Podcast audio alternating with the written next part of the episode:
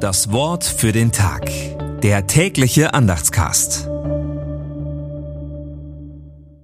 Dienstag, 9. Januar 2024. Jesus sprach zu dem Gelähmten, Mein Sohn, deine Sünden sind dir vergeben. Markus 2, Vers 5. Gedanken dazu von Wilhelm Birkenmeier.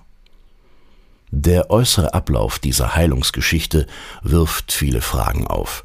Zum Beispiel, wie nimmt der Hausbesitzer den Dachschaden auf, auf die der Evangelist mit keiner Silbe eingeht.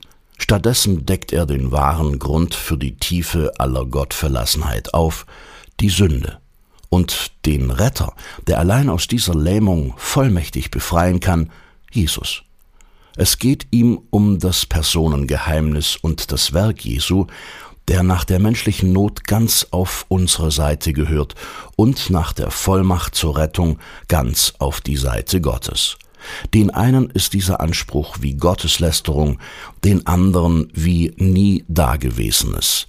Wie urteilen wir? Das Wort für den Tag. Der tägliche Andachtscast.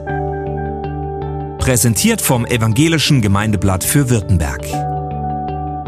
Mehr Infos in den Show Notes und unter www.evangelisches-gemeindeblatt.de.